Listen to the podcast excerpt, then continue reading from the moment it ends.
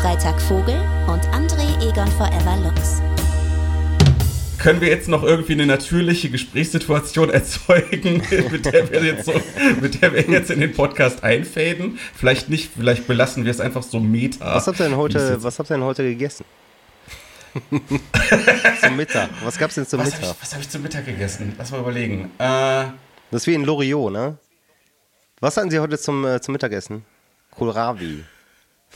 Ich, ich hatte noch gar kein richtiges Mittagessen, fällt mir gerade ein. Ich hatte nur äh, Schokolade mit Kaffee. Ja, ist doch ein geiles Mittagessen. Nicht, dass du gleich in doch Mikro mega. beißt. Ey. Ja, ich habe das so, ich habe das so mit so dicken Handschuhen und so Mütze auf, äh, habe ich das so mit Messer und Gabel gegessen. Kennt ihr das? So wie, wie so, wie Ja, so, so ja, Kinder- Kindergeburtstag. Ja, genau. Ja, naja, und damit herzlich willkommen zu Forever Freitag, dem Podcast, dem so langsam auch nichts mehr einfällt. Mein Name ist Tobias Krieg und Freitag Vogel und ich spreche nicht nur mit. André Egon Forever Lux. Nein, ihr habt es schon in der Folgenbeschreibung gelesen. Wir haben diesmal mal wieder einen Gast. Und äh, ja, dabei handelt es sich um keinen geringeren als Eule Lachpansen. Hallo Eule. Schönen guten Tag, guten Abend, guten Tag. Ja, schön, schön, dass du da bist. Schön, dass du da bist. Ähm, ja, Eule Lachpansen, äh, für die, die ihn nicht kennen, ist äh, Musiker, wobei ich schon mitbekommen habe, dass einige Musiker bei dem Begriff Musiker zusammenzucken, äh, weil das immer so ein bisschen hochgestochen und nach ja, besonders großer Virtuosität klingt, wie so Orchestermusiker oder so. Ähm, würdest du dich selber so bezeichnen oder wie ist, äh, ja, wie, wie würdest du dich selber vorstellen im künstlerischen Kontext? Ja, auf jeden Fall als Musiker. Okay, So, alles klar. Das äh, kommt mir schon am nächsten. Künstler ist natürlich der allumfassende Begriff und man macht ja doch viele Sachen und äh, viele verschiedene Sachen auch, aber Musiker trifft es, glaube ich, am besten. Ja, das habe ich auch in der Vorrecherche gemerkt. Also äh, Lux, äh, dem muss man da nichts erzählen, der weiß ganz genau über dich Bescheid. Ich selber hatte da so ein bisschen Nachholbedarf. Und äh, ich habe in der Vorrecherche schon gemerkt, dass du äh, wirklich in sehr vielen unterschiedlichen Sachen aktiv warst und noch aktiv bist. Ähm, Lux, äh, äh, vielleicht sagst du gerade mal so zum Einstieg, ähm, weswegen fandest du es denn reizvoll, dass äh, Eule mal an unserem Podcast teilnimmt? Also der Hauptgrund war eigentlich der, dass der Eule, den ich schon sehr, sehr, sehr lange kenne, schon viel zu lange eigentlich, äh, wir haben uns mal äh, kennengelernt, wir, wir sind so ein bisschen im selben Fahrwasser unterwegs, Punkrock-Szene, DIY-Szene und ich würde sagen, wir haben uns das erste Mal in, in Real Life gesehen 2007 äh, oder 2008, ich weiß gar nicht, da hatten wir zusammen ein Konzert in Tübingen und seither schreiben wir uns quasi täglich SMS. Nee, stimmt gar nicht. Nicht täglich, aber wir, äh, ich sag mal, wir sind immer wieder up to date gewesen. Wir haben schon vieles miteinander erlebt, viele lustige Sachen, viele traurige Sachen. Und irgendwann mal letztes Jahr äh, gab es mal wieder so eine Kontaktaufnahme vom Eule seiner Seite. Und ich habe mich schon so gefreut, so, ah geil, der Eule, was hat der mal wieder hier zu melden? Und dann schreibt er mir, ähm, Hey, ich höre gerade euren Podcast. Ich habe jetzt angefangen damit, mir die erste Folge davon reinzuziehen, von Forever Freitag. Äh, also quasi die erste Folge vom Oktober 2018. Hat der äh, irgendwann Mitte letztes Jahr, also irgendwann 2020, äh, quasi äh, hier aufgerollt so und hat das ganze ganze Ding durchgebinscht. Und ich dachte mir um Himmels Willen bist du wahnsinnig? Du siehst dir da jetzt jede Folge rein. Bist du eigentlich verrückt? Und dann äh, ging das irgendwie so hin und her und dann war er da so krass drin und hat so viel ähm, wie soll ich sagen, Input davon äh, hervorgenommen, dass er auch viele Fragen dazu hatte. Äh, weil wir zwei kennen uns, äh, also der, der Eul und ich kennen uns ja, wie gesagt, ziemlich gut, aber gerade zu dir hat er natürlich auch mal Fragen gehabt oder zu diversen Geschichten, die wir da angesprochen haben. Und irgendwann habe ich gesagt, so, mir reicht's jetzt, du hockst dich jetzt hier äh, in Dresden, wo du wohnst, an deinen scheiß Schreibtisch, an deinen beschissenes Drecksmikro und äh, jetzt reden wir hier mal richtig hier in, in, im äh, Triangle quasi. Und so Ja, und, ist er äh, jetzt da. Und dazu kommt ja noch, dass äh, in unserem Podcast äh, die Themen Ruhm und in der Öffentlichkeit stehen, Bekanntheit, dass das immer mal wieder Erwähnung findet und uns irgendwie zu faszinieren scheint. Und äh, Eule, der äh, hat sogar tatsächlich mal bei MTV stattgefunden. Und äh, das hat uns auch fasziniert. Und äh, wir dachten, dass wir ihn auch in der Hinsicht gerne mal ausfragen wollten. Auf jeden Fall, so ist es. Also ich kenne ja dem, dem Eule seine Musikerkarriere sehr gut. Ich habe die miterlebt, alle Höhen und Tiefen. Und dann dachte ich mir, genau, so wie du sagst, wir haben das so, so oft schon drüber gesprochen, über Ruhm und Nicht-Ruhm, über The Rise and Fall. Und dann dachte ich, ey, der Typ, der kann dazu so viel Zeug erzählen, wenn er will. Eule, willst du denn auch? Bitte? Eule, willst du denn auch? Ich, äh, ja, natürlich, kann, kann man natürlich drüber sprechen, über die äh, er Erfolge auf MTV. Nee, das, ähm, Okay. das hört sich immer alles äh, irgendwie größer an, als es, äh, als tatsächlich war. Also wir waren damals bei einem Management ähm, und haben, äh, oder es war eher so ein Artist Development, ähm, nachdem wir, ich glaube, drei oder vier Jahre relativ, naja, also erfolglos würde ich jetzt nicht sagen. Wir hatten schon äh, ein paar gute Leute im Publikum mit den Sichelzecken, so hießen wir vorher. Und Mhm. dann äh, wurde uns das aber ein bisschen zu doof, weil wir musikalisch auch ein bisschen weiter so in die Indie-Richtung gingen nachher. Und das Publikum von dem Namen Sichelzecken angezogen wurde ähm, und dann aber mit der Musik nicht so wirklich viel anfangen konnte, wie es noch zu den ersten Demoaufnahmen der Fall war. Und so haben wir uns da ein bisschen entfernt, so künstlerisch, und äh, haben dann Kontakt aufgenommen mit diesem Artist Development oder mit diesem Label. Und da waren wir dann auch auf dem Label und das war unser Booker auch. Und Manager. Und äh, es ging halt dann auch relativ schnell los mit äh, vielen Shows spielen, Support-Shows für Montreal und Sonderschule, mit denen waren wir äh, ohne, ohne Ende unterwegs. Und dann Das kam war dann die Band, äh, das war dann die Band Mofa, ne? Also ihr Mofa, habt euch genau, äh, schlicht, also- schlicht und einfach umbenannt, habt ihr euch. Äh, Genau, also es wurde uns nahegelegt, äh, Sichelzecken so nicht mehr stattfinden zu lassen Ja. unter dem Namen, weil es halt wirklich Ich, auch ich habe gelesen, ich habe gelesen, Mofa steht mein, für mein Ohrfeld ab. Ist das richtig oder ist das so ein, so ein wikipedia Steht's im Wikipedia-Artikel. Ja, das ist aber Quatsch. Also das ist mal, das ist irgendwann mal in einer, äh, in einer, auf einer Busfahrt oder so, auf einer Fahrt zu einem Konzert ist es mal gefallen. Da hat unser Sänger, der Kieber, das mal fallen lassen. Und dann meinte unser Manager, ja, das ist super, äh, das schreiben wir genauso auf. Also es ist, Es ist gab- halt sehr viel auch äh, Show and Shine gewesen so. Ja, ne? ja. Bei- Äh, was also- ich gerade äh, noch fragen wollte, ist, äh, sorry, dass ich unterbreche, aber was ich ganz wichtig finde, gab es denn nicht nur, also du hast von einem Namenswechsel gesprochen, aber es gab doch auch einen Personalwechsel. Ja, aber der hat schon vorher stattgefunden, dass der Grille, dass der Grille ausgestiegen ist.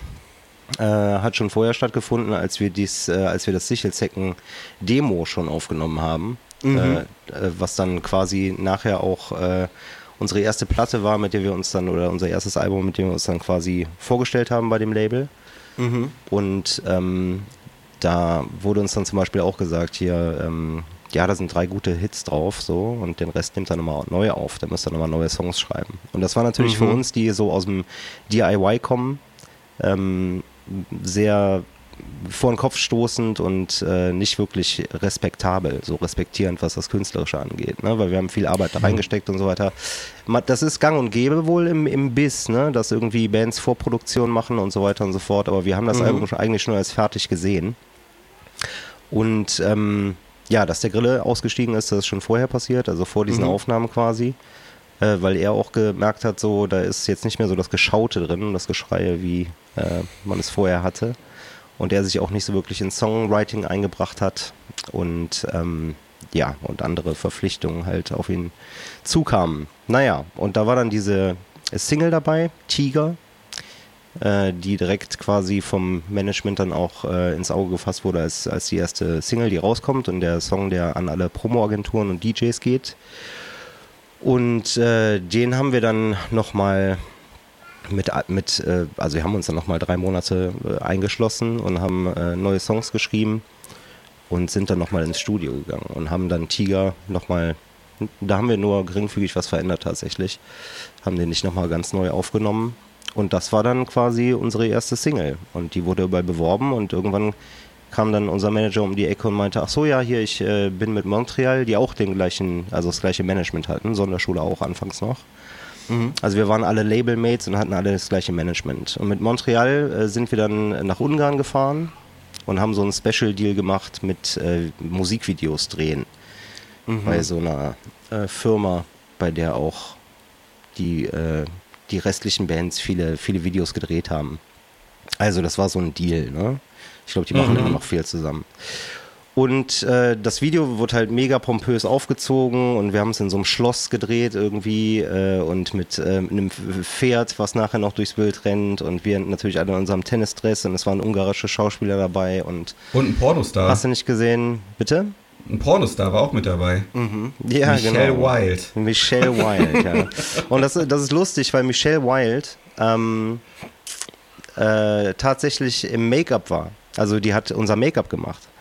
Ah. Und äh, war natürlich nicht dementsprechend aufgemacht, wie man sie aus den Filmen kennt. Und ich, äh, ich lüge nicht, wenn ich sage, ich kannte sie tatsächlich nicht zu dem Zeitpunkt. Aber der Gilb, äh, unser Bassist, kannte Gina Wild sehr wohl. Und äh, als sie dann unser Make-up äh, machte und uns Puder auftrug, meinte irgendwann der Gilb zu mir, hör mal, Eule, äh, weißt, weißt du eigentlich, wer das ist? habe ich gesagt, nee, weiß ich nicht, keine Ahnung. Hat er gesagt, ey, das ist, äh, das ist Michelle Wild, Alter. Diesen, diesen Pornostar. Und äh, ja, das äh, hat dann nachher auch äh, für Diskussionen gesorgt mit, mit unserem Manager und wir haben dann gefragt natürlich, ne, hör mal, ist das Michelle Wild? Und er meinte dann, ja, die will irgendwie äh, sich was anderes aufbauen, will von diesem Biss weg und so weiter und versucht es irgendwie im Make-up-Bereich. Und ähm, so. naja, so ist das halt äh, dann gekommen.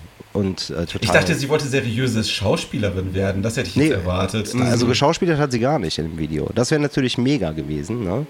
wenn sie, äh, wenn sie bei uns so. dann quasi diesen Wechsel gehabt hätte. So, das wäre das wär stark gewesen. Ach Aber leider so, ist es nicht krass. so gewesen. Also dann stand, ich weiß gar nicht mehr, wo ich das gelesen habe, dass bei Wikipedia beteiligt war. Ja.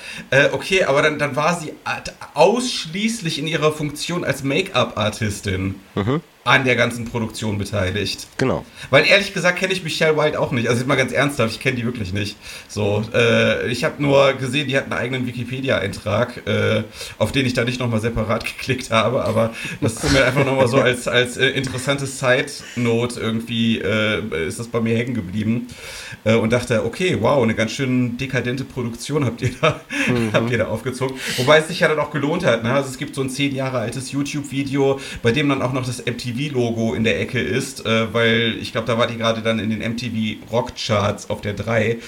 Wie war das? Also ist das per Zuschauerabstimmung damals so äh, entstanden oder wie kam genau. das? Und äh, ah, ja. ich, ich weiß nicht, wie viele Bands da mitgemacht haben. Ich glaube äh, 10 oder was? Oder 12, 13. Und ähm, die haben alle ihre Fans mobilisiert. Wir haben eine eigene, äh, wir haben eigene E-Mail-Adressen bekommen und haben von diesen E-Mail-Adressen selber gewotet wie die Geisteskranken und mhm. haben äh, dann auch unsere Fans mobilisiert über Facebook und über, äh, über unsere Internetseite und haben äh, tierisch viel Alarm gemacht. Wir sind den Leuten richtig auf den, auf den Sender gegangen, dass die voten, voten, voten, voten. Und durch ja. unsere ganzen eigenen Votes mit unseren 20 E-Mail-Adressen, wie viele jeder hatte, äh, ist dann natürlich was zusammengekommen am Ende und wir haben es tatsächlich irgendwie drei Wochen überlebt. Und das war ja. natürlich sehr schön von diesem ganzen ähm, Gefühl her, so wow, ich bin auf MTV und meine, meine Eltern waren damals super stolz und haben vorm Fernseher gesessen und haben sich mega gefreut. Da, äh, von daher war es super, aber es war halt schon 2010 zu einer Zeit, wo MTV nicht mehr wirklich Leute interessiert hat. Mhm. Und das war genau das Problem. Also äh, es liefen halt irgendwelche Dating-Shows oder irgendwelche Gaming-Shows die ganze Zeit und nicht mehr wirklich so wie wir es kennen mit Beavis and Butthead oder Headbangers Ball. Ähm, das, das coole MTV oder keine Ahnung, nehmen wir auch mal Viva 2, was ja auch grandios war. Ja, ähm, ja, ja, auf jeden ja, Fall. das war leider auf dem absteigenden Ast und da hat es auch nicht mehr wirklich die Leute interessiert, dass wir halt auf MTV waren. Okay. Wir waren auf MTV, Ihr das, ja das ist cool, das so zu wissen, aber es ist auf jeden Fall, wenn man weiß, wie, wie alles entstanden ist und wenn man weiß, äh, was es im, im Endeffekt für einen Endeffekt hatte, ähm, mhm. ist es jetzt nicht äh, die, die Welt. Mhm. Äh, ihr, ihr, wart ja damals, also das war ja auch so die Zeit, wo wir uns beide sehr gut kennengelernt haben und da war ich auch mal mit euch äh, bei einem Konzert im LKA hier in Stuttgart, das weiß ich noch. Da war das gerade so am, ich glaube, da war gerade so die erste EP draußen und das Management hat schon euch so ein bisschen so versucht, ein Konzept zu geben und der Tobi und ich, wir haben gerade noch im Vorgespräch drüber, äh, uns drüber unterhalten, wie es wohl dazu gekommen sein mag, ähm, dass man A, den Namen die Richtung geändert hat. Also Mofa, klar, gut, es ist eingängiger, es ist nicht ganz so sperrig wie Sichelzecken, es klingt auch nicht nach Deutschpunk und nicht nach Dosenbier.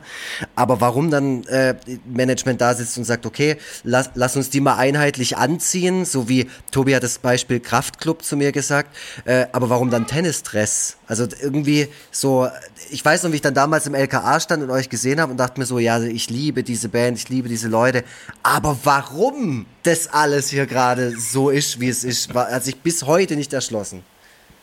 Es war, das mit dem Tennisdress war tatsächlich eine, eine Aktion. Wir haben uns immer kostümiert, bei den Sichelzecken mhm. auch schon. Und als dann unser Manager uns quasi gesichtet hat und zu Konzerten gekommen ist oder uns mal eingeladen hat, mit Montreal zu spielen als Sichelzecken im Vorprogramm, ähm, hatte der Kiba irgendwann so einen Tennisdress an und wir alle mhm. anderen irgendwas anderes.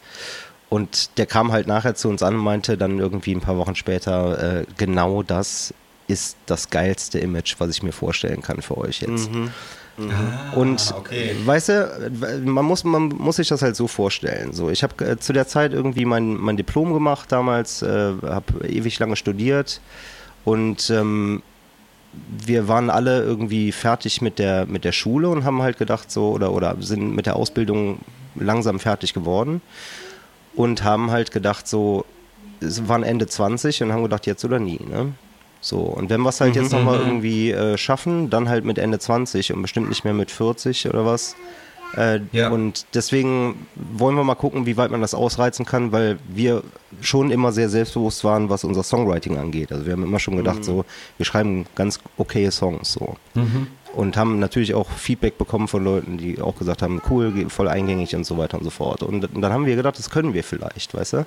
Aber für mich war es äh, ein bisschen komplizierter als für die anderen, weil ich halt so mega tief in diesen DIY-Kreisen drin hing. Also ich habe halt mhm. halt die ganzen Konzerte selber gebucht. Ich hatte ein eigenes DIY-Label, habe nur selbstgebrannte CDs verkauft und so einen Kram. Ne?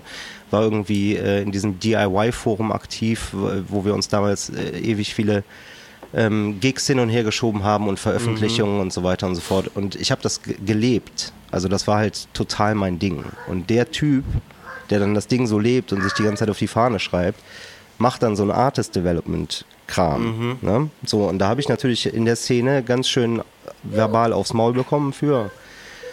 Ähm, hab aber, ja gut, Ne? Also es gibt halt Leute, die, die können das trennen, die können halt sagen, okay, der Eul ist trotzdem noch ein netter Kerl, also mit dem trinke ich noch ein Bier. Es gab Leute, die mhm. haben gesagt so, fuck Eule, ja. Mhm.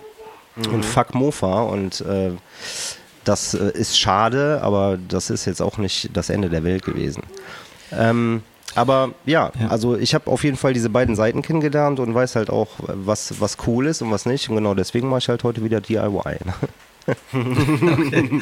ja, wie ging es denn dann zu Ende? Also das, das würde mich noch schnell interessieren. Also, oder wolltest du das gerade fragen, Tobi? Sorry. Äh, ja, ich, ich, ich äh, wollte, äh, ja, so in die Richtung ging meine Frage auch. Ja. Also ich wollte halt wissen, ich wollte halt wissen, ob diese ganze Mofa-Geschichte ähm, jetzt rückblickend ähm, eine eher, eher, schöne Erinnerung für dich ist oder ob das eher so, ein, so eine schmerzhafte Angelegenheit ist mit zehn Jahren Abstand.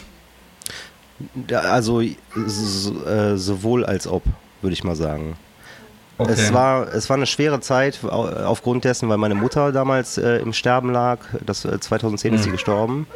Und wir ja. waren 100, äh, haben 100 Konzerte im, im, Jahr gespielt. Also es war quasi jedes Wochenende waren wir beide Tage unterwegs. Und mhm. teilweise irgendwie, keine Ahnung, zehn Tage am Stück. Und ständig diese Support-Slots äh, und äh, den Anheizer machen und dann natürlich Vollgas geben und äh, natürlich auch Backstage Vollgas geben und so. Von daher war das alles anstrengend, aber es war natürlich auch die mega Erfahrung. Ne? Also wir haben Festivals gespielt wie, wie Olgas Rock vor was weiß ich wie viel Tausenden von Leuten und sind nachher mhm. vorne an den, an den Sound gegangen und haben da irgendwie Leuten Bier in, in den Mund gekippt und, und so Geschichten. Also du bist dir halt vorgekommen, wie, wie, der, wie der Megastar. Ne? Also du bist dann Backstage gegangen, dann, dann war da das beste Buffet aufgebaut. Die Thermals kamen vorbei und haben mit dir gelabert. Und ah, sehr geil. Das, waren halt, das war halt eine geile Zeit. So. Du war, war so ein bisschen Mischung aus Fanboy und ähm, aber auch total genießen, dass du halt deine Flasche Wodka auf dem Rider hast, ne? die, du, die du irgendwie immer einlösen kannst, bei, wenn du willst.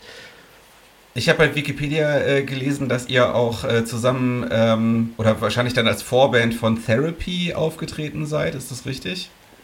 Genau, es waren drei Shows, glaube ich. Okay. Äh, die wir mit denen, äh, wo wir für die äh, supported haben und das war auch, das war halt so ein Fanboy-Moment, ne? Ich meine, die Trouble Gum habe ich damals tot gehört und Ja, die äh, ist wieder das war aufgelegt worden auf Vinyl. Ja. super. Also die habe ich noch nicht auf Vinyl. Ja. Von Therapy habe ich gar nichts auf Vinyl, fällt mir gerade auf. Ähm, Ja, ich, äh, genau, aber das, die, da warte ich schon sehnsüchtig drauf. Das äh, dauert schon ein paar Wochen. Aber ja, ja, also das, äh, genau, das war für mich auch ein wichtiges Album. Und ich erinnere mich halt äh, an so einen Backstage-Bericht bei Therapy. Da haben wir auch gerade im Vorgespräch schon mal drüber gesprochen. Ähm, äh, da äh, ist das Kamerateam bei Therapy in den Backstage-Raum und bei denen lag dann einfach so ein Spiegel mit Koks, so ganz offen, ganz offen mitten auf dem Tisch. Und das hatte mich einfach mal interessiert, ob du ähnliche Erfahrungen äh, gemacht hast. Also Mit dass Koks? die oder ob du das oder oder nein oder ob du das ja das vielleicht das auch, aber ob du das auch Frage, mit, du, nein, ist wahrscheinlich, ist wahrscheinlich verjährt mittlerweile. Ich weiß jetzt auch nicht, ob irgendwelche Leute sich, sich das hier anhören, vor denen du solche Sachen nicht erzählen willst, aber ähm, es, es ging mir, also mich hatte mehr interessiert, ob Therapy zu dem Zeitpunkt auch noch so exzessiv ähm, Backstage abgegangen sind, als ihr dort Vorband gewesen seid. Also wir hatten tatsächlich äh, von Therapy getrennte Backstage-Räume. Ah ja, und hatten okay. nicht denselben Backstage-Raum. Aber äh, na, selbstverständlich waren da äh, andauernd äh, so, so Geschichten irgendwie im Spiel. Und andauernd äh, hat, man, hat man sowas halt gewitnessed, ne? Und Ja. es sind natürlich mega geile Anekdoten auch passiert, so, aber die, wenn ich die jetzt hier auspacken würde, würde ich mich unendlich zum Affen machen. Die spare ich mir auch für meine Biografie. Also ich finde es so mega interessant, weil du halt, ja, wie wir eingangs gesagt haben, du hattest halt einfach mal kurz so einen kleinen Einblick in so einen Rock'n'Roll-Lifestyle und ich fand das äh, schon immer spannend, vor allem dann auch zu sehen, wie schnell das halt auch dann wieder irgendwie zu Ende ging. Also äh, diese ganze Geschichte mit Management und dann die ganze Zeit rumgetourt, die ganze Zeit unterwegs gewesen. Du hast ja auch als Eule Lachpansen darüber einen Song geschrieben auf deinem 2014er Album. Äh, Einmal gut. Ich liebe das Lied, weil das es so gut zusammenfasst, so dieses Gefühl von, wir sind die ganze Zeit unterwegs, wir leben irgendwie auch so ein bisschen den Traum, aber wir sind halt auch keine 19 mehr. Äh, Und jetzt habe ich schon jeden Rastplatz gesehen und jetzt habe ich schon irgendwie jedes Catering probiert, jetzt reicht's halt auch mal langsam. Und ähm, ja, du hast ja gerade erzählt, ne? du bist auf einem fetten Festival, spielst da vor äh, keine Ahnung wie viel tausend Menschen, die feiern dich ab in Grund und Boden. Auf einmal siehst du deine ganzen Jugendidole auch live, die dir über den Weg laufen, auf dem Weg zum Klo. Wann kommt der Moment, wo du da hockst und sagst, jetzt reicht's, das, das wird nichts mehr. Das, das ist mir einfach alles viel zu anstrengend oder es, es ist irgendwie, ich, es fährt mich irgendwie finanziell oder menschlich an die Wand oder keine Ahnung. Also es wurde halt immer, immer anstrengender, weil wir auch äh, m, nicht jetzt davon gelebt haben. Ne? Also wir konnten nicht davon leben, weil halt ganz viel Geld immer wieder reinvestiert wurde für Merch oder für äh, Albumproduktion oder für irgendwelche, äh, also Spritkosten und so weiter und so fort. Und ähm, also deswegen haben wir, und weil wir halt jedes Wochenende parat sein mussten und teilweise auch unter der Woche, hat uns unser Management halt auch ganz klar gesagt, pass auf, ihr müsst halt alle 400-Euro-Jobs annehmen. Ne? Ihr müsst halt so flexibel sein, dass ihr sagen könnt, so wenn morgen äh, eine Offspring-Show ist in Berlin, dann müsst ihr morgen in Berlin spielen, ganz klar. Und dann könnt ihr nicht als Trio spielen oder als, äh, als äh, zwei Leute, müssen Mof- Mofa ein Four-Piece sein. So. Und äh, das haben wir dann halt ernst genommen und haben das ein Jahr lang durchgezogen und es wurde halt immer anstrengender. Also der Gilb und ich, wir haben zusammen gewohnt zu der Zeit in, in Zollstock, Köln-Zollstock in so einer äh, Souterrain-Wohnung. Und äh, es war immer arschkalt, weil wir nicht geheizt haben, weil wir es uns einfach nicht leisten wollten. Und ähm, also wir, wir wussten teilweise nicht, die haben uns einen Monat an Strom abgedreht, so, weil wir halt die Stromrechnung nicht zahlen konnten. So, ich war halt, erinnere mich und, und das war an halt einen so, Satz von dir, wo du zu mir äh, am Telefon gesagt hast, ey Lux, es gibt Momente, ich stehe an der Gefriertruhe im Rewe und leg die Tiefkühlpizza wieder zurück. Ja, genau. Weil ja. du dir gerade überlegst, ob du dir die gerade wirklich leisten solltest oder nicht. Ja, also es gab halt meist irgendwie Ravioli oder irgendwie Hm. eine Pizza Margarita vom äh, Papa Pizza, äh, irgendwie die für 3,80 Hm. Euro gekostet hat oder so. Und ähm, wir waren halt trotzdem alle Ende 20 nach wie vor, ne? Oder, oder Anfang 30 jetzt schon. Und ähm, Ja. unsere ganzen Freunde waren in Jobs, in Vollzeitjobs und äh, dann kam irgendwann hinzu, also es wurde immer anstrengender, aber dann kam halt hinzu, dass unser äh, Gitarrist und Sänger, der Kiba, halt äh, ein Vollzeitangebot bekommen hat. und gesagt hat, mhm. Leute, wenn ich das nicht annehme, dann ist das eine mega Chance, die mir flöten geht. So. Okay. Ich muss das annehmen. Und dann haben wir halt versucht, diesen Stretch zu machen mit, äh, mit teilweise Wochen, also nur noch Wochenendshows spielen, was unser Management mega abgenervt hat. Und ähm, haben dann teilweise auch uns erlauben müssen, als Trio zu spielen. Wenn der Keeper halt mhm. arbeiten musste, irgendwie am mhm. Freitag noch lange, okay. äh, hat er es halt nicht geschafft, irgendwie an einem Freitag noch zu spielen, weißt du? Und mhm. so wurde es halt immer äh, zäher mit Diskussionen, mit dem Management und äh, es wurde immer unschöner und immer mehr Druck. Und äh, dann haben wir irgendwann gesagt, pass auf, die einzige Chance aus diesem Knebelvertrag rauszukommen, in dem wir sind hm. äh, und äh, mit dem wir quasi über mehrere Jahre gebunden sind. Die einzige Chance, das zu beenden, ist uns zu beenden und uns aufzulösen. Ah, okay. Mhm. Verstehe. Und okay, das ist dann krass. quasi passiert so. Also wir haben uns dann offiziell aufgelöst, haben hier und da irgendwie nochmal, keine Ahnung, wir haben seit der Mofa-Auflösung offiziell haben wir, glaube ich, sechs oder sieben Shows nochmal gespielt. Das mhm. letzte, okay. weiß ich nicht, 2017 oder sowas. Weißt du? Habt ihr noch Fans? Habt ihr noch Fans von früher? Das ist total, also ist total krass. Ich spiele hier in, einer, in, einer, in so einer Punkrock-Kapelle in Dresden. Wir machen das jetzt seit drei yeah. Jahren. Jana S heißen wir. Und äh, unser Gitarrist, ähm, also vor drei Jahren konnte noch keiner sein Instrument. Unser Schlagzeuger war der fähigste, mhm. weil der ähm, vorher schon in einer anderen Band gespielt hat, aber auch schon sehr aus der Übung war und konditionell auch nicht mehr so da. Unser Gitarrist hat gerade die äh, Gitarre irgendwie äh, angepackt, ein paar Wochen vorher, und äh, ich habe Bass gespielt. Und mhm. das, ähm, das war super schön, das nochmal so von, von Null aufzumachen, weißt du? Also so, äh, so sehr ich das ja. vermisst habe und so sehr es genervt hat am Anfang, äh, nicht mit Leuten zu spielen, die wirklich eingespielt sind und fit und dann geht's direkt los, äh, war das halt so ein bisschen wie die erste Band. Und so sich zusammenfinden mhm. und zusammen raufen und dann auch ein paar Späße machen übereinander und so, ne? Ja, da hast du geil daneben gegriffen gerade und so. Und ähm, es ging so ein paar Monate ins Land und äh, irgendwann zu, auf, dem, auf dem Weg zu einer Probe meinte unser Gitarrist zu mir so, ja, äh, ich war damals auch voll der Mofa-Fan. Und dann, dann habe ich gesagt, okay, hä, wie, wie, wie, was Mofa-Fan? Hast du, ich wusste gar nicht, dass du die kanntest. Und der so, was, auf jeden Fall, Tiger, Alter, das hatte ich auf, habe ich auf Mixtapes gemacht für meine Freundin und so.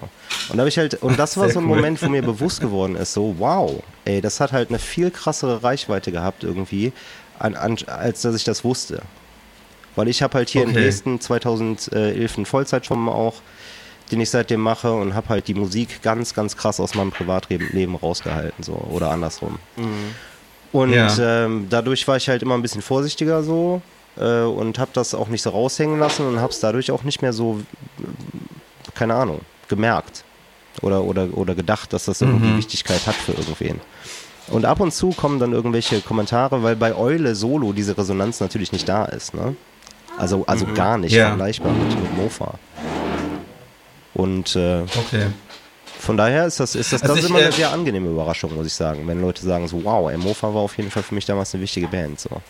Das ist schön. Ja, also meine, meine Frau hatte, meine Frau hat gerade auch äh, nachgefragt, wer denn eigentlich Gast bei uns ist und ich habe das so erläutert und sie hat sich dann auch äh, Tiger angehört und äh, meinte dann auch, ja, das Lied kenne ich. Also ja. das, das hatte sie auch noch in Erinnerung. Ja, ist doch geil. Ähm, also, Super. Ja, also das äh, also das wird anscheinend auch manchmal noch vom, vom Spotify-Algorithmus in so, in so Playlisten, Playlisten eingefügt. So. Also ich meine nämlich auch, das schon öfter in so deutschsprachigen Playlisten gehabt zu haben. Ja, super. So, also irgendwo Freut mich. scheint das so, das scheint so das Vermächtnis zu sein, ja. äh, dieses Lied. Ja, das, das, das, ist schon nach ja. wie vor bockstarkes Lied. Also ich ja, habe es damals ja. geil gefunden. Ich finde es heute auch immer noch total super. Was äh, ich damals spannend fand, war ähm, äh, das eine noch zu dem Thema Management und äh, den Einfluss, den das Management auf euch als Band genommen hat. Und dann können wir gerne über was anderes sprechen. Aber ich fand das so spannend, weil ich habe dich als Songwriter kennengelernt, was du ja heute auch immer noch bist als Eule Lachpansen. Du schreibst ja unfassbar viele Lieder so, du hast mega viel Output. Äh, und auf einmal kommt so dieses äh, richtige Full-Length-Album von Mofa raus. Und da ist genau ein Song von dir drauf gewesen. So. Und du bist ja auch ein fantastischer Sänger so, du hast eine Gesangsausbildung Ausbildung und jeder Mensch, den ich kenne, hört einfach unglaublich gerne deine Stimme. Ne, ob, ob, ob einem jetzt die Texte gefallen oder nicht, aber eure Lachpansen-Stimme äh, kenne ich niemanden, wo sagt, boah, die ödet mich voll an. äh, sondern das ist eher immer so, boah, der Typ, hey, der kann singen. Immer wenn wir zusammen gespielt haben und du hast irgendwie vor mir gespielt oder wir haben im Wechsel gespielt, habe ich mir gedacht, um Himmels Willen, ey, so ein Arschloch. Ey, wenn ich da jetzt mit meinem dünnen Stimmchen mich da hinhocke und dann noch meine Quatschtexte, habe ich einfach sowas von verloren. Und wie, wie erging es dir, kleiner Seeleneinblick, wie erging es dir, als euer Album Punkrock Fuck Off, das es ja bei Spotify gibt, äh, raus war und da ist genau ein Lied von dir drauf und der Rest haben irgendwelche anderen Leute geschrieben. Das hat mich tierisch abgefuckt. Also das, ja. hat, mich, das, das hat mich richtig, richtig äh, gekränkt. Ähm, tatsächlich, weil also ich muss, ich muss sagen, es war halt eine krasse Zeit, weil meine Mutter so krank war und dann kommst du halt nicht irgendwie nach Hause, mhm. Äh, nachdem du dich im Krankenhaus irgendwie abgewechselt hast äh, mit deiner ganzen Familie, wer jetzt Schicht hat und, äh, und nimmst die Klampfe und, äh, und haust da irgendwelche Dinger raus. Ne? Oder wenn du das machst, dann sind die Dinger nicht unbedingt gut, weil du halt deinen Kopf ganz woanders hast. Manche Leute sind super mhm. in so Momenten äh, und äh, der Kiba zum Beispiel, unser Gitarrist und Sänger, der war immer super. Also ist halt ein, ein begnadeter Musiker vor dem Herrn, also wirklich mit, äh, mit mhm. auch einer äh, klassischen Gitarrenausbildung und äh, viele Jahre Unterricht und ähm, einfach wahnsinnig versiert. Und äh, der hat natürlich mega geile Songs delivered in der Zeit. Und ich hatte so vier, fünf Songs, äh, die ich äh, so vorgestellt habe in der Probe und dann haben die Jungs gesagt so, ja, okay, die sind ganz cool, wir proben die jetzt so ein paar Mal. Und dann, als wir die aufgenommen haben, wurde dann aber gesagt so, also von Band und Management tatsächlich, was, was ich ganz schön mhm. äh, schade fand in dem Moment auch. Ja, also hier, weißt du, der Refrain, der stimmt noch nicht so richtig oder hier fehlt eine Bridge und so. Und ähm, weißt du, guck mal, wenn du die jetzt mit den anderen Songs vergleichst, die sind halt irgendwie alle viel kompakter und so. Und ähm, mhm. wir waren ewig lang im Studio, aber für diese Songs reichte es dann am Ende nicht mehr, um mega komplett zu werden, so weil andere Songs Priorität hatten. Und der Song, der drauf gekommen ist, ist aufgebaut und das ist auch äh, nach wie vor einer meiner, meiner Lieblingssongs, die ich geschrieben habe. Das ist ein sehr schöner mhm. Song, finde ich, der, der mir auch viel bedeutet, weil der halt von dieser, ähm, von diesem Wegwenden äh, der DIY-Szene handelt. Also es ist wahrscheinlich erstmal ein Liebeslied, aber ähm, es geht halt eigentlich darum, dass man jetzt äh, neue, neue Pfade äh, begeht und, mhm. äh, und aber trotzdem gerne zurückschaut auf diese, auf diese schöne Zeit, wo man alles selber gemacht hat und so. Und ähm, naja, für die anderen Songs war leider kein Platz. Und wir haben nachher, nachher gewotet und unser Management hat, äh, hatte eine Stimme bekommen noch und unser Mischer auch äh, beziehungsweise unser Produzent, der Blaschke damals. Und äh, der Blaschke war mhm. tatsächlich einer, der für viele Songs von mir auch äh, gewotet hat. Es gab noch Sachen wie Qualm Qualm zum Beispiel, das ist jetzt drauf auf dem äh, auf der Uschi EP, die ich jetzt letztes Jahr gemacht habe, auf, mhm. auf Bandcamp. Als Akustikversion ist die natürlich drauf, aber als Bandversion gibt es halt eine komplette Mofa-Version. Und ähm, ja, schade, dass die Sachen es nicht drauf geschafft haben, aber so, so ist das halt. Ne? Ah ja, okay. Ah, das, das, äh, das hat mich einfach nur interessiert, wie es dir damit geht, weil ich, ich denke mal, das kratzt schon ganz schön an einem Ego, vor allem wenn man so viele Songs schreibt wie du. Also es war auf jeden Und Fall der Punkt, äh, wo ich dann nachher, nachher habe ich dann ja 2013 das, das Album Lachpansia veröffentlicht oder 2012, habe es aber schon 2010 ja. tatsächlich angefangen aufzunehmen und, und zu schreiben, äh, auch mit dem Blaschke zusammen aufgenommen in mhm. Köln äh, Zollstock noch. Und da ist ein Song drauf, der heißt, ja. der heißt Alles selbst.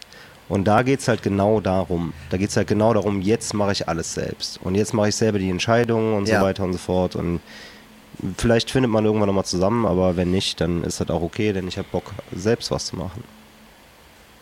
Ja, mhm. ja und dieses alles, dieses alles selbst ist natürlich äh, auch mit vielen Hindernissen verbunden. Also ich beobachte immer sehr aufmerksam äh, MusikerInnen, die sich irgendwie versuchen im Internet selber zu promoten und stelle halt immer wieder fest, wie unglaublich schwierig es ist, die Leute dazu zu kriegen, sich das einfach mal anzuhören, was man macht. Mhm. So, das ist, also ich finde das, ich finde das immer so frustrierend. Also ich habe Freunde, die ähm, äh, halt, halt, teilweise auch ähm, auf eigene Faust oder mit ihrem Freundeskreis zusammen äh, relativ aufwendige Musikvideos beispielsweise gemacht haben und sehe dann, dass die, bei dass die dann bei YouTube irgendwie 200 Klicks haben und ähm, ja, keine Ahnung, man produziert Platten selber in einer bestimmten Auflage und versucht die an den Mann zu kriegen. Ich sehe es ja auch bei dir, Lux, mit äh, dem Egon Forever Hit Tsunami, ähm, der auch noch Geiles nicht komplett abverkauft, ist noch nicht komplett abverkauft zumindest. Das kann ja, man, eins gibt's. Das ja, genau. Das ist, also, das ist also nicht ohne. Ne? Also das, das äh, wird dann wahrscheinlich auch nach, nach dem ganzen Trubel äh, um Mofa äh, wird das wahrscheinlich auch eine ziemliche Umstellung gewesen sein, dann plötzlich äh, auf eigene Faust äh, wieder unterwegs zu sein und auch selber alleine quasi für die ganze Promo zuständig zu sein. Also das ich weiß nicht, war das, war das schwer für dich, diesen Übergang? Ja, voll. Äh, also du kannst, du kannst ja überhaupt nicht kompensieren. Du kannst ja nicht irgendwie erwarten, jetzt löst sich die Band auf und ich mache jetzt Solo und jetzt nehme ich alle Fans mit von Mofa und die hören alle meinen Scheiß. Es sind ja erstmal irgendwie ja. zwei Jahre wäre vergangen. Eigentlich schön, wenn ja, das so wäre ne? super, ne? Natürlich, wenn man irgendwie auf dem, auf dem Niveau arbeiten würde oder wenn es soweit schon gewesen wäre, dann äh, würde ich wahrscheinlich nicht äh, diesen Vollzeitjob haben, den ich jetzt habe. Ähm, ja. Weil dann wäre es ja vielleicht auch irgendwie stetig weitergegangen. Aber dafür waren einfach, ich meine, dafür sind ja auch die Mittel nicht da. Du bist, du bist halt dann auch darauf angewiesen, einen Vollzeitjob zu machen, um erstmal zu überleben. Ne? Weil du hast nicht mehr die, die, die Maschine im Rücken, die dich halt am Wochenende zumindest mit Catering durchfüttern kann oder die dir mal anrufen kannst für einen Vorschuss oder so. Mhm. Und das ist natürlich mhm. alles weggebrochen. Meine, meine Mutter war tot, mein Vater hatte auch keine Kohle da irgendwie für Sperenzchen und ich hatte mein Diplom ja gemacht äh, zwei Jahre vorher und wurde mir halt gesagt so, nö, jetzt mach mal hier einen Vollzeitjob vielleicht, ne? Oder ich habe mir das halt ja. auch selber gesagt. Ich bin dann ja nach Dresden gezogen ähm, zu meiner späteren e Ex-Frau und mhm. ähm, habe dann hier die, die, die Zelte in Köln abgebrochen und hier aufgeschlagen und habe dann erstmal das auch genossen, ne? irgendwie nach dem Tod meiner Mutter dann weg zu sein aus Köln und ja. so ein bisschen äh, neue Luft zu atmen.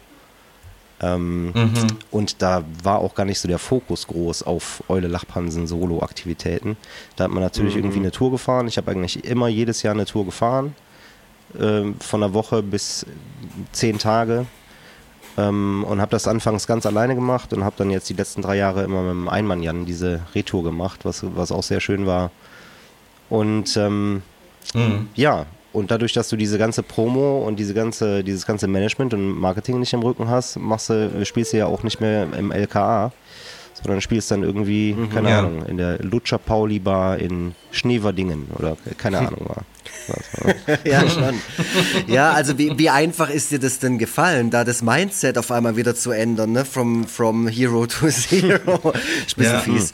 Das stimmt ja auch nicht, so war es ja auch nicht. Aber es ist ja schon so, du bist auf einmal äh, draußen aus diesem Mechanismus und auch diesem Gefühl oder dieser möglichen Gewissheit, ja geil, ähm, das war's, äh, ich bin jetzt der Megastar. Den Moment gab es ja in deinem Leben auch irgendwann mal, wo du wirklich gedacht hast, so, ey, äh, geil. Also jetzt bin ich quasi im Prinzip kurz vor Axel Rose. Ja, genau. So, also Feeling her. Und auf einmal stehst du halt hier im Cup Tormentoso in Stuttgart mit dem Einmann-Jan vor sechs Zahlenden und äh, ja, einer davon bin ich. und das andere ist der Veranstalter und der andere ist der Mischer. Also das ist ja, ja schon, ich meine, äh, entwickelst du dann eher eine Art von, also hast du an dir selber festgestellt, dass du dich da umstellen musstest und vielleicht sogar am Anfang äh, ein bisschen arrogant warst oder so? Oder dass du irgendwie gedacht hast, okay, jetzt Boden der Tatsachen, so ist es jetzt nun mal, es macht mir trotzdem Spaß. Nee, also das war tatsächlich, ohne, ohne zu lügen, kein Problem. Und das hat auch Spaß gemacht, ja? weil ich halt okay. halt wirklich, ähm, ich, ich glaube auch das Ende und diese Frustration, äh, dass, dass nicht so viele Songs auf dem Album waren und dass man diesen, diesen Bock hatte, einfach jetzt irgendwie selber was zu machen und selber zu produzieren und ja. wieder selber was sagen zu können. So. Ähm, das war, das war mhm. für mich viel wohltuender als irgendwie, äh, oh Gott, jetzt kann ich nicht mehr die ganzen Touren mitfahren und irgendwie vor so und so vielen Leuten spielen und so und so viele T-Shirts verkaufen oder was. Mhm. Also, und das, mhm. das Schöne ist aber, dass ich alle paar Jubeljahre immer mal wieder eine Einladung kriege von, von Montreal irgendwie, ey Eule, mach doch heute mal äh, oder mach doch irgendwie im Dezember mal äh, Support in der Markthalle in Stuttgart, äh, in, in Hamburg. Die ist dann irgendwie, keine Ahnung, mit, mit tausend mhm. Leuten ausverkauft ah, oder so. Okay, cool. Und das, das sind dann so Sachen, ah, wo ich dann dann cool. wieder so Blut lecke und denke so, boah, wäre das geil, wenn das halt immer wieder so wäre, ne? Aber äh, dann fahre ich Mhm. irgendwie, keine Ahnung, einen Herbst später schon wieder meine, meine Tour mit dem Eimann und streite mich mit dem im Auto und denke halt so, ja, das ist halt genau das, warum ich das machen will, ne? So, äh, es ist schön halt beide Seiten zu kennen und ich hatte wirklich keine Probleme da irgendwie dann in Bielefeld vor, vor zwei äh, Leuten zu spielen. Ähm, und äh, es ist natürlich immer wieder komisch, wenn man vor ganz wenigen Leuten spielt, aber das sind genau die Leute, mit denen du nachher nach der Show zwangsläufig ins Gespräch kommst. Ne? Und das ist dann wieder viel interessanter, als Okay. irgendwie mit drei anderen Bands im Backstage-Raum zu sitzen und äh, über die gleichen Jokes zu lassen, äh, zu lachen wieder. Das, das kennen Lux und ich nicht. Wir wollen immer äh, auf den größtmöglichen Fame raus. Deswegen Ja, klar. ist das, deswegen Merkt ist man gar immer nicht, So eine, deswegen ist es immer interessant, auch mal von Leuten zu hören, die einfach aus Idealismus handeln. Ich, ich hatte das mal. Irgendwann in meinem Leben gab es das auch mal, aber das ist schon lange vorbei. Ja, Und zwar ja. seit Oktober 2018, seitdem ich Tobias Vogel kennengelernt habe. nee, aber ähm, ich habe tatsächlich noch so zwei, drei ähm, Fragen, die jetzt nicht irgendwo anschließen. Und zwar die eine, die ist jetzt, die, die holt uns hier so ein bisschen raus und die ist vielleicht auch ein bisschen albern, aber es ist nun mal so, du hast jetzt von deiner Geschichte erzählt, du hast dich auch persönlich ein bisschen gewandelt. Ich weiß aber, dass sich in deinem kleinen musikalischen Giftschrank den, der ein oder andere Song befindet, den du vielleicht heute, heutzutage nicht mehr in ein Eule Lachpanzen-Set einbauen würdest. Also würdest du jetzt gerade im Alter von, wie alt bist du jetzt, 38, ähm, dich auf eine Bühne stellen und ein Lied singen, wie einst, äh, also das Lied heißt Spermatango. Ja, habe ich ja, also habe ich ja durchaus auf, auf Touren nochmal gespielt, äh, wenn es irgendwie gewünscht war. Das kann sein, dass das noch mal, jetzt nochmal fünf Jahre her ist, aber ähm, Ja. es kommt immer wieder auch drauf an, wo man ist. Ne? Und wenn sich Leute das irgendwie wünschen, jetzt in Aachen, wo man weiß, da sind 20 Leute im Publikum und alles sind meine Freunde, alte Kumpels von, von früher, dann äh, haut man das Ding natürlich raus, wenn die es hören wollen. Aber es ist jetzt nicht das Ding, was ich irgendwie auf ein, äh, auf ein Festival-Set schreiben würde oder so. Weil ich halt ja auch denke, also ich bin 41, ne? Und damals war ich halt irgendwie, keine Ahnung, 28, 29 und habe solche Songs geschrieben und äh, habe, äh, keine Ahnung, mein siebtes Jahr gerade studiert. Also ich habe es sehr easy genommen, so in der Zeit. Und, äh, und hatte auch Bock, äh, irgendwie nur Mucke zu machen. Also ich habe nebenher Sozialpädagogik studiert äh, und wirklich nebenher. Ähm, aber habe halt so versucht, irgendwie immer Vollgas zu geben, sei es jetzt mit dem Label irgendwie oder mit, mit den Sichelzecken oder mit äh, Bionic Elbows, gab es halt auch damals noch. Und wir haben halt immer versucht, viele Konzerte zu spielen. Auf DIY-Schiene dann halt, ne? Von daher war ich immer ganz gut ausgelastet. Äh, Ja. Okay. Ja, also du, du hast ja auch viel, also viel von dir, was du halt schon früher gemacht hast, ist halt immer noch in der Öffentlichkeit. Also auch äh, wie, wie besagter Song, wie gesagt, der könnte schon dem einen oder anderen immer noch geläufig sein. Ähm, wie würdest du denn jetzt reagieren mit 41, wenn jetzt, äh, du, du hast ja gesagt, du hast Sozialpädagogik studiert, du übst auch einen dementsprechenden Beruf aus. Jetzt kommt da einer um die Ecke und sagt, oh geil, der neue Lachpansen, ey, damals Spermatango, das war, das war so geil, Mann, ey. Äh, da habe ich gesoffen ohne Ende dazu. Ähm, wie, wie reagierst du jetzt oder wie, wie gehst du jetzt mit deinem Ver Vermächtnis um, das halt eben nicht nur Tiger ist äh, ja, oder, oder andere Sachen, sondern halt auch vielleicht ein bisschen fragwürdigeres Zeug. Also ich bin halt wirklich äh, weit äh, davon entfernt zu sagen, so, oh Gott, es gibt diese Sachen im Internet und um, Himmel, um Himmels Willen.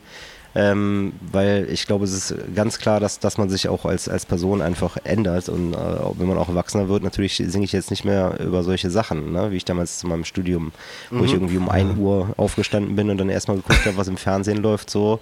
Das war natürlich einfacher, dann so einen Song zu schreiben wie Euler Boy oder sowas. Wo es halt Ja. darum geht, wirklich so Aber wir machen, äh, Sperma- rein zu leben. Äh, Pa- Spermatango handelt von einem, äh, von einem Brunnenpunker.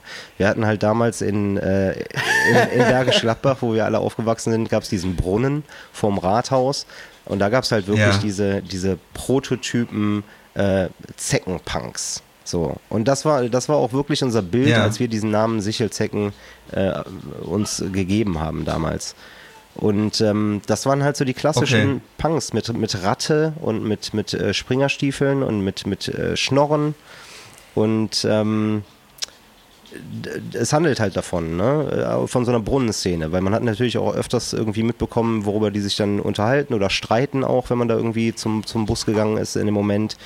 Und da ja. ging es halt sehr oft auch um sexuelle Themen bei denen so. Und äh, das war dann so ein Moment, wo, okay. wo mir der Gedanke kam, oh, ich ja, schreibe jetzt mal so einen, so einen Song aus der Perspektive von so einem Brunnenpunker. So eine Romanze, ja, aber ein bisschen also ich, derber. Ich sagen,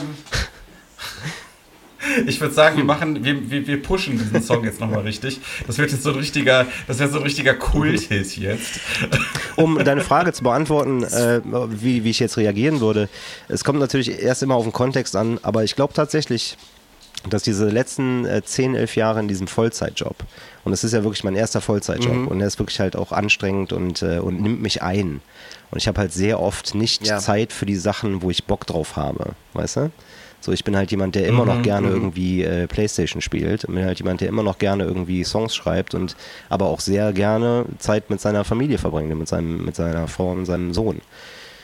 Und äh, das ist halt, äh, das sind halt Sachen, die muss man irgendwie alle auf die Kette kriegen. Aber ich glaube, ich bin auch so ein bisschen an dem Punkt, äh, wenn jetzt, äh, sagen wir mal, jetzt käme irgendwer an und würde einen Song auspacken und aufgrund dessen, was ich nicht glaube, würde ich meinen guten Ruf verlieren auf der Arbeit und würde auf einmal meinen Job verlieren also das wäre natürlich äh, erstmal so äh, der Schockmoment, aber ich glaube, ich wäre wirklich an einem Punkt, wo ich sagen würde, so, ja, okay, dann weil ich, weil ich einfach auch merke, so, ich bin irgendwie jetzt mit 41 an so einem Punkt, wo ich, wo ich mich immer weiter frage, so, ey, wann kommt denn mal wieder ich? So, wann kommt denn mal wieder meine eigene mhm. geile Zeit, so, wo ich, wo ich Sachen raushaue, wo ich ein Buch ja. schreiben kann, wo ich irgendwie, ich habe so viel zu, zu sagen mhm. oder so viel irgendwie zu machen. Ich will einfach mal so äh, auf der, auf der Terrasse stehen, die ich nicht habe, äh, und äh, ein Bild malen oder so, weißt du? Irgendwie, irgendwie so Sachen machen ähm, mhm. oder mit, mit, meinem Kind jetzt irgendwie, keine Ahnung, in Urlaub fahren, nach, nach Costa Rica oder keine Ahnung was. Und das sind halt Sachen so, ja. da habe ich Bock drauf. Und ich, ich sehe halt auch, wie viele Freunde von mir das machen. Der Micha Benjamin, der, der kämpft sich seit, seit Jahren durchs Leben in Köln und äh, macht zig andere Jobs, irgendwie gibt Gitarrenunterricht da und macht dann irgendwie mit Schulkindern was hier, irgendwie Musikfortbildung äh, und schreibt dann irgendwie Songs und schickt sie weg und an, an andere äh, Produzenten, die dann irgendwie für größere Stars die in Erwägung ziehen. Und das sind halt Sachen, so, wo ich denke, der schafft's mhm. auch. Ne? Also der ist natürlich mega am Rumkrebsen jetzt auch in dieser ganzen Corona-Zeit. Ähm, mhm, und, ja, äh, und mhm, die Leute tut es mir natürlich irgendwie me mega leid, so die, die super strugglen ich habe diesen Vollzeitjob so. Ich brauche mhm. auch diese, diese Aufmerksamkeit gerade nicht. Ne? Es ist viel wichtiger, dass Leute irgendwie rausgehen und irgendwie mhm. die Leute supporten, die davon leben. So. Ähm, aber ich glaube, ich wäre an einem Punkt zu sagen, so, ja, dann fuck it und jetzt äh, probiere ich irgendwie mal wieder ein bisschen mehr Spaß zu haben. Womit ich nicht sagen will, dass der Job mir keinen Spaß macht. Haben wir denn was zu erwarten? Äh, haben, wir, haben wir was Künstlerisches ja, zu erwarten? auf jeden Fall. Schaffst du ja, gerade ja. irgendwas? Also ich habe ja 2019 schon diese, diese Demos aufgenommen und davon sind zwei EPs ja. schon rausgekommen auf meinem Bandcamp und ich bin jetzt seit letztem Jahr auch auf Spotify endlich mal Ende des Jahres und äh, werde da auch jetzt peu à peu alles hochladen. Also da äh, wird ja, da fehlt Fall, noch einiges. Ist mir genau, da ist nur ein Album gerade drauf. Mhm. Und ähm, mhm. ja. das ist halt so, wo, wo Life gets in the way, ne? Also das ist halt so die Arbeit, mhm. wenn ich, wenn ich irgendwie für meine, für meine Arbeit noch spät abends irgendwas mache, dann ist danach einfach nicht noch die Zeit, sich hinzusetzen und irgendwie bei Bandcamp irgendwas hochzuladen oder so. Also das, oder dann, dann hast du ja. eher am nächsten Tag irgendwie, musst du Homeoffice machen und dann irgendwie sehen, dass dein Kind noch irgendwie rauskommt an die frische Luft oder so. Ne? Also es sind halt Sachen, die irgendwie gerade viel wichtiger sind äh, und wo ich denke, so ja gut, das, ja. das kann alles warten, das kommt ja irgendwann raus. Das ist dann natürlich auch der Luxus zu sagen, äh, ich kann mir das ja selber einteilen. So. Es gibt ja jetzt keine tausend Fans, die irgendwie warten und denken so, ey, wann kommt denn Eules neuer ja. Scheiß raus? So. Ist ja egal. ne? Also wenn er rauskommt und ich krieg drei, Aber vier zum, Kommentare. Zum Glück haben wir. Dann cool. Zum, zum, Glück haben wir 100.000 HörerInnen, äh, die äh, natürlich jetzt alle losgehen und äh, zu deiner Bandcamp-Seite äh, gehen und äh, dich dann dort mit Geld überschütten ja. werden. Und äh, dann wird's noch mal was, da wird's noch mal was mit dem zweiten Frühling. Schön, das wäre schön. Also, Mach das. Ja, das, äh, ich hoffe das, weil es gab auch schon lange keinen richtig, äh, richtigen äh, physischen Tonträger mehr von dir. Immer nur hier online, aber mal wieder so eine schöne Vinylplatte für das meinen stimmt, Schrank. Ja, die ja, hier Spatz, Spatz war die letzte Vinylplatte, ne? mhm, ne? So, genau. das Album. Äh, genau, das, das, das, das können wir erstmal abverkaufen und äh, dann äh, geht es da direkt an die nächste. Unbedingt. An die nächste äh, Ja, also Spatz müsste sich auch mal abverkaufen. Ja. Das wäre schön, wenn, wenn sich das mal abverkauft. Ein bisschen mehr Platz schaffen hier. Schreibt mal alle an Eu- Eule Lachpansen at, äh, nee, wie ist, äh, lachpansia at gmail.com. Da schreibt ihr hin, bestellt euch Ja. eine Platte und ähm, wenn ihr euch drei bestellt, dann kriegt ihr nochmal eine Genau. drauf. Genau, und es gibt jetzt auch Mofa-Merch tatsächlich. Also es gibt äh, das Mofa-Merch aufgetaucht. Alte Okay. Hoodies und Shirts Geil. und so. Die sind auch auf Bandcamp. Und Alter, also ich sehe da sehr es viel ist Potenzial da und es kommt tatsächlich die, äh, die letzte EP jetzt von den 90er Demos, die ist gerade beim Mastern und ich muss noch äh, hier und da was mischen und dann kommt die auch, kann sich nur noch um wenige Wochen handeln, dann ist sie auch draußen. Und dann Geil. versuche ich das alles auf Spotify. Aber kann ich mal ganz kurz noch eine. Er macht das äh, äh, bei Spotify auf jeden Fall, aber was ich jetzt gerade nur, äh, wie Mofa Merch ist einfach wieder aufgetaucht. Also wir reden hier ja gerade von einem Zeit, von einer Zeit irgendwie 2010 oder 11 oder so 12 rum, wo das alles zu Ende geht. Äh, ein Management, das dahinter steht, das Merchandise produzieren lässt und jetzt ist auf einmal wieder Merchandise irgendwo aufgetaucht. Wie, was ist, was ist da Ich wurde passiert? tatsächlich vom Management äh, oder von dem, äh, von dem Merch angeschrieben und mir wurde gesagt, hör mal, das verkauft sich hier nicht mehr. Äh, woll das nicht äh, wiederhaben oder können was spenden. Und ich habe gesagt, nee, wenn das spenden, also spenden, Ja. äh, klar wäre das äh, schön, aber ich glaube, es gibt auch in meinem äh, engsten Bandkreis Leute, die hätten gerne noch so ein Shirt. So, deswegen schickt doch einfach Ja. rüber so. Und dann kamen hier irgendwie zwei Kisten an und das waren dann unsere und jetzt äh, kann man die ja irgendwie noch an die Leute bringen. Vielleicht gibt es ja noch den einen oder anderen, der irgendwie Ich dachte, das wäre so wie die. äh, was möchte. Ich, ich dachte, das wäre wär, wär wie mit diesem ET Atari-Spiel, das ist irgendwie in der Wüste vergraben. Und Das ist auch eine geile Doku, Ja. ne? Das war eine Ja, mega. Doku auf Netflix. Ich Ja, ja. super ge äh, gemocht. Spitze. Ja. Atari Game Over, ey. Ja. Super. Ah, nee, aber ich, ich habe mir das jetzt gerade echt so vorgestellt. Ich meine, was passiert, natürlich, was passiert mit Merchandise von einer Band, die sich auflöst und die danach möglicherweise wirklich niemanden mehr interessiert, der jetzt nichts mehr irgendwie nachkauft, vor allem nicht fünf, sechs, sieben, acht Jahre später. Äh, aber dass dann tatsächlich dann noch jemand irgendwie Klingeling bei dir macht und sagt so, ah, hier sind doch 100 T-Shirts, äh, finde ich äh, schon ziemlich abenteuerlich. Aber Ja, gut, die, die kannst du jetzt gerne irgendwie auch unter die Hörerschaft bringen von Forever Auf jeden Freitag. Fall. Also ne? finde ich, find ich auch Ja, mega nett, Also, auf jeden ich, Fall, Ich hoffe, wir haben jetzt dass da der Kontakt Ja. zu uns aufgenommen wurde. So. Schön. Meine Bandkollegen haben sich auf jeden Fall Ja. auch gefreut. Ähm, ich ich gucke gerade äh, ich guck grad bei Spotify nach. Also ihr habt immerhin aktuell äh, bei Spotify mit Mofa 188 monatliche HörerInnen. Ähm, also da kann man schon einiges an Merch, also wenn jede von diesen Personen nochmal so drei Sachen nimmt und äh, vielleicht dann noch so ein paar Podcast-HörerInnen mit aufspringen auf den Zug, äh, dann äh, ja, haben wir das dann bald unter die Leute gebracht. Das dann Merch. ist, äh, Und, dann äh, ist der Scheiß Ich muss dazu Ja. sagen, solange der die- und Vorrat die- reicht, weil es gibt auch ein paar Größen sind einfach nicht mehr da, aber das äh, könnt ihr alles bei Bandcamp sehen. Ja. Okay. Eule, ich bin, äh, ich bin hellhörig geworden, als es um, um das äh, Buch ging, dass du ein Buch schreiben möchtest. Äh, bist du schon äh, bisher irgendwie literarisch in Erscheinung getreten? Gibt es irgendwas, was man äh, in irgendeinem Fanzine oder sonst wo äh, von dir lesen statt hören Also ich bin, kann? ich bin tatsächlich lyrisch in Erscheinung getreten in, in, im Sinne von irgendwelchen Short Stories auf irgendwelchen kleinen Seiten im Internet oder Ja. durch ähm, meine Tätigkeit damals als Schreiber für Bullshit Boomerang. Das war so ein äh, Fanzine, so ein Online-Fanzine, das gab es irgendwie für, keine Ahnung, zwei, drei Jahre. Und da habe ich viele Reviews geschrieben, viele Interviews gemacht und ähm, äh, auch äh, coole Leute interviewt. Reimer Bursdorf zum Beispiel von Cat Car und so. Und das war, war eine schöne Zeit, auch so, Ah, äh, okay. oh Gott, voll nervös, ne, vor so einem. Phoner und dann aber nachher so immer, Ja, immer selbstbewusster zu werden. Ähm, das, war, das war schön und Schreiben hat mir immer schon Spaß gemacht, aber ich schreibe diese Biografie tatsächlich schon seit, boah, seit Ewigkeiten. Und ich habe halt wirklich von, von meiner Geburt quasi aus angefangen mit irgendwelchen Erzählungen und so weiter und habe ganz viel irgendwie recherchiert und versucht über, über mich selber. Ich habe immer Sachen gesammelt, so mein ganzes Leben lang, nichts weggeschmissen. Und gerade wenn du irgendwie so zwei, also wenn du dann irgendwie Eltern verlierst, ähm, wo du auch keinen mehr hast, Ja. den du fragen kannst, versuchst du das irgendwie, also das macht ja jeder anders, aber bei mir ist es so, dass ich mir ganz viele Sachen versuche irgendwie zusammenzureimen oder irgendwie, ne, so wie so ein Puzzle Ja. zusammenzufügen. Und, und das war sehr interessant, einfach aufzuschreiben. Und so habe ich das dann halt angefangen erstmal, so als Projekt und habe das dann aber auch äh, Leuten, die da drin vorkommen, dann irgendwie mal vorgelesen. Und dann kam immer mehr irgendwie so Feedback wie, ey, das ist voll krass, Alter, das muss auf jeden Fall raushauen. So. Und ähm, naja, so würde ich gerne machen, aber es muss wahrscheinlich sau viel geändert werden mit irgendwelchen Namen und so weiter und so fort. Oder ich habe keine Ahnung, ich kenne mich halt null aus. Aber es ist auch jetzt lange Zeit nichts mehr passiert. Es gab irgendwie mal die Situation, dass äh, mein Rechner geklaut worden ist und ich hatte kein Backup und hatte aber schon 80 Seiten geschrieben gehabt Ah, und das war fuck. super ätzend und dann habe ich aber sehr schnell Oh, einfach Mann. gesagt, so pass auf, du kannst dich ja noch an alles erinnern, du schreibst jetzt alles nochmal neu.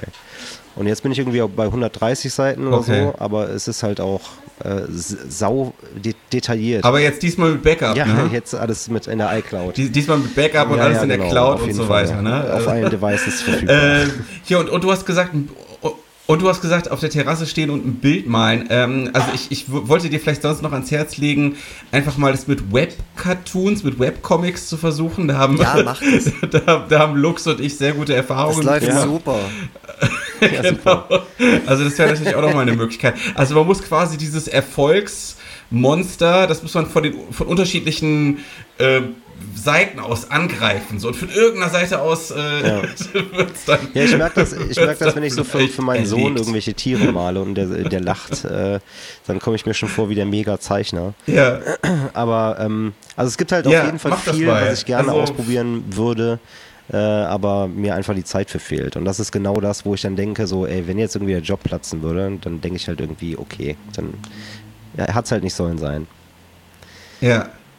Ah, da merkt man auch so ein bisschen, da merkt man so eine gewisse Sehnsucht danach, dass alles, äh, dass alles nochmal über den Haufen geworfen wird, diese, diese lähmende Sicherheit.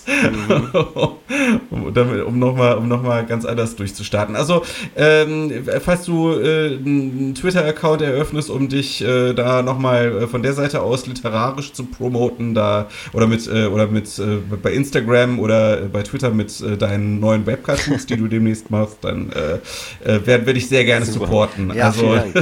Dann pusht dich der Vogel, Tobi, einmal von Dresden bis Hamburg über Stuttgart.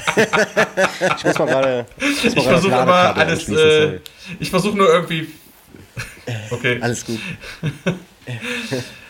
Ah, Mensch, ja. da sind wir dann ja schon fast am Ende angelangt. Äh, Lux, ich äh, hatte, hatte das Gefühl, dass dir noch einige, einige Fragen auf der Seele brennen. Äh, vielleicht. Äh, Hunderttausende, aber wir haben jetzt auch so einen, so einen kleinen Ausschnitt aus dem Leben des Eule Lachpansen bekommen. Wie er ja schon gesagt hat, er schreibt gerade an seiner Biografie und ich glaube, da gibt es Stories, ähm, da pissen wir uns ein vor Aufregung, wenn wir die, wenn wir die irgendwann mal zu Gesicht bekommen. Deswegen würde ich sagen, ähm, ja, wer ihn noch nicht kannte bisher, jetzt kennt ihr ihn und ihr werdet einen äh, großartigen Fundus vorfinden, wenn ihr mal diesen Namen bei Google eingibt. Das ist das Rabbit Hole des DIY-Punk. Da findet ihr alles. Gebt mal Eule Lachpansen bei Google ein, da seid ihr mindestens zwei Wochen beschäftigt. Jetzt sind wir ja eh gerade alle zu Hause.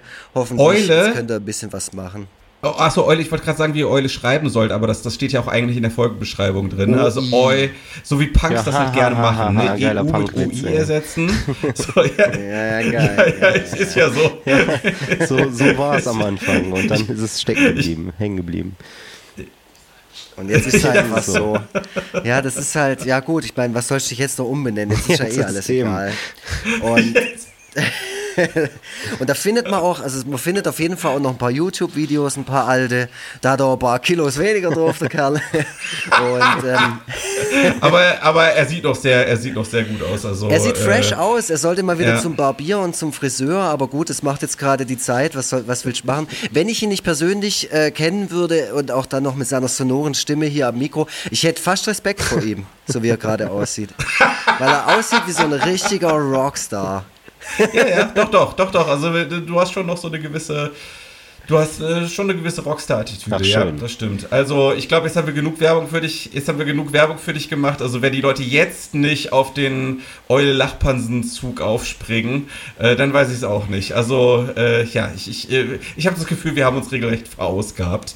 Äh, Gibt es denn etwas, was du gerne noch äh, gesagt haben möchtest in unserem Podcast, Eule? Also außer, dass ich mich mega gefreut habe und äh, mega geehrt bin, hier überhaupt dabei sein zu dürfen. Das finde ich echt richtig, richtig cool. Ich äh, finde eure eure, Gäste, die immer da sind, super interessant und finde, ihr haut wirklich sehr, sehr schöne, unterhaltsame äh, Stories daraus und so. Von daher äh, habe ich mich sehr, sehr gefreut äh, Ach, für, diese, für diese Möglichkeit. Vielen Dank. Und ähm, ansonsten wünsche ja, ich allen Leuten, dass, äh, dass ihr wirklich äh, schlau seid und diese Corona-Abstandsregeln und alles Mögliche befolgt und Masken tragt und euch impfen lasst und nicht yes. äh, mit äh, Nazis marschiert und nicht mit irgendwelchen ähm, mhm. Verleumdern und, äh, und Spinnern äh, zusammen auf, auf die Straße geht und ihr müsst euch einfach mal fragen, so das ist eine Sache, die mir, die mir gestern irgendwie gekommen ist so, das ist halt historisch, ne? Also es ist halt eine historische Sache so. Und ihr könnt euch halt irgendwie entscheiden und könnt halt sagen, so, also entweder mache ich mich jetzt hier historisch komplett zum Idioten oder ich versuche halt irgendwie was, äh, was zu bewirken und versuche irgendwas zu ändern. Und lass mir nicht irgendwie ins Gehirn scheißen von irgendwelchen Leuten. Das wird halt quasi aufgezeichnet, so in historischen, in Geschichtsbüchern. So. Das müsst ihr euch reinziehen. So. Und entweder seid ihr halt die Idioten oder ihr seid halt irgendwie die coolen Leute. Und seid doch bitte die coolen Leute. Das wäre das wär hm, schön. Ja. Es gibt immer noch viel zu viele Leute, die halt irgendwie nicht drauf achten, Mega. die, die es halt auf die leichte Schulter nehmen. Und es ist einfach kein Joke so. Es ist einfach kein Joke. Und das, mhm, ist, ja. das ist wichtig, dass Leute das checken. Ja.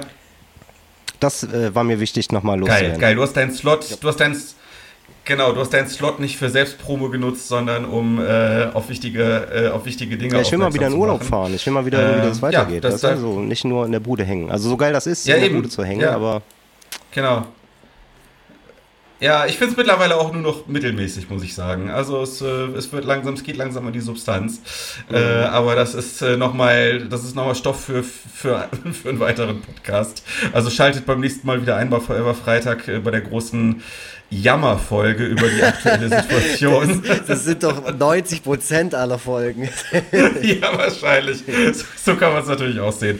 Naja, wie auch immer. Vielleicht wird auch nicht gejammert, sondern einfach mal gewehklagt oder geschimpft oder was weiß ich. Man, man darf gespannt sein, was in der nächsten Folge passiert. Ja, äh, dann äh, haben wir doch hier eine, eine runde Sache mal wieder, ein, ein rundes Paket geschnürt, äh, falls das eine Redewendung ist, die existiert. Ähm, ja, damit äh, würde ich sagen, äh, verabschiede zumindest ich mich. Ich weiß nicht, was ihr jetzt noch macht. Vielleicht äh, schließt ihr jetzt noch mal eine Stunde an, in der ihr euch einfach besauft oder so. Ähm, ja, zu ich, Eule Lachpansen-Songs. genau, zu Eule Lachpansen, genau. Muss man dann vielleicht noch mal mit der GEMA klären, ich weiß es nicht. Aber naja, ich, ich muss jetzt mal wieder was essen. Das letzte Mal ist sicherlich anderthalb Stunden her. Ähm, ja, wie gesagt, ich verabschiede mich und sage Tschüss. Ja, Eule, ähm, ich will dem gar nichts mehr zu hinzufügen, was du gesagt hast. Ist alles super, unterstreiche ich und unterschreibe ich ganz genauso. Ansonsten hoffe ich, dass sich jetzt wirklich alle noch ein bisschen in deine, in deine ganzen Sachen reinhören. Du hast so eine spannende Vita. Vielen Dank, dass du dabei warst. Äh, ihr habt jetzt mal so einen ganz, ganz kleinen Ausschnitt von dem bekommen, wie es so im, im Leben von Eule Lachpansen als mal Rockstar und mal nicht äh, zu, zuging und zugeht. Ähm, und ich freue mich drauf, bald neue Mucke von dir zu hören. Und wenn ihr da draußen selber Podcasts macht und ihr findet den Typen spannend, was er halt zweifellos ist, dann ladet ihn doch einfach ein und dann wird er jetzt einfach von Podcast zu Podcast so durchgereicht und erzählt quasi überall so ein bisschen einen Teil von seiner Vita, dass seine Biografie auch noch äh, quasi auf Tonspur aufgezeichnet wird. Weil der Typ hat richtig was zu erzählen, wie ihr gerade gemerkt habt. Vielen, vielen, vielen Dank. Äh, äh, big, big love, meine äh, liebe Olle ja, Big Love back. Ähm, ja, genau. Herzle nach Dresden. Äh, Herzle auch zu euch da draußen. Danke, danke fürs Zuhören. Danke für euer vieles Feedback. Wir kriegen gerade so, oder ich kriege gerade relativ viele E-Mails und, und Nachrichten bei Instagram. Danke an Leute, die sich das hier wirklich reinziehen. Das ist echt der Wahnsinn. Ähm, und äh, ja, ich freue mich schon jetzt auf die nächste Folge, weil heute hat es mir richtig viel Spaß gemacht. Danke, Schön, Tobi. Danke, Dank. Eule. Tschüss. Schnitt, Mix und Mastering von iLaid Back Sound.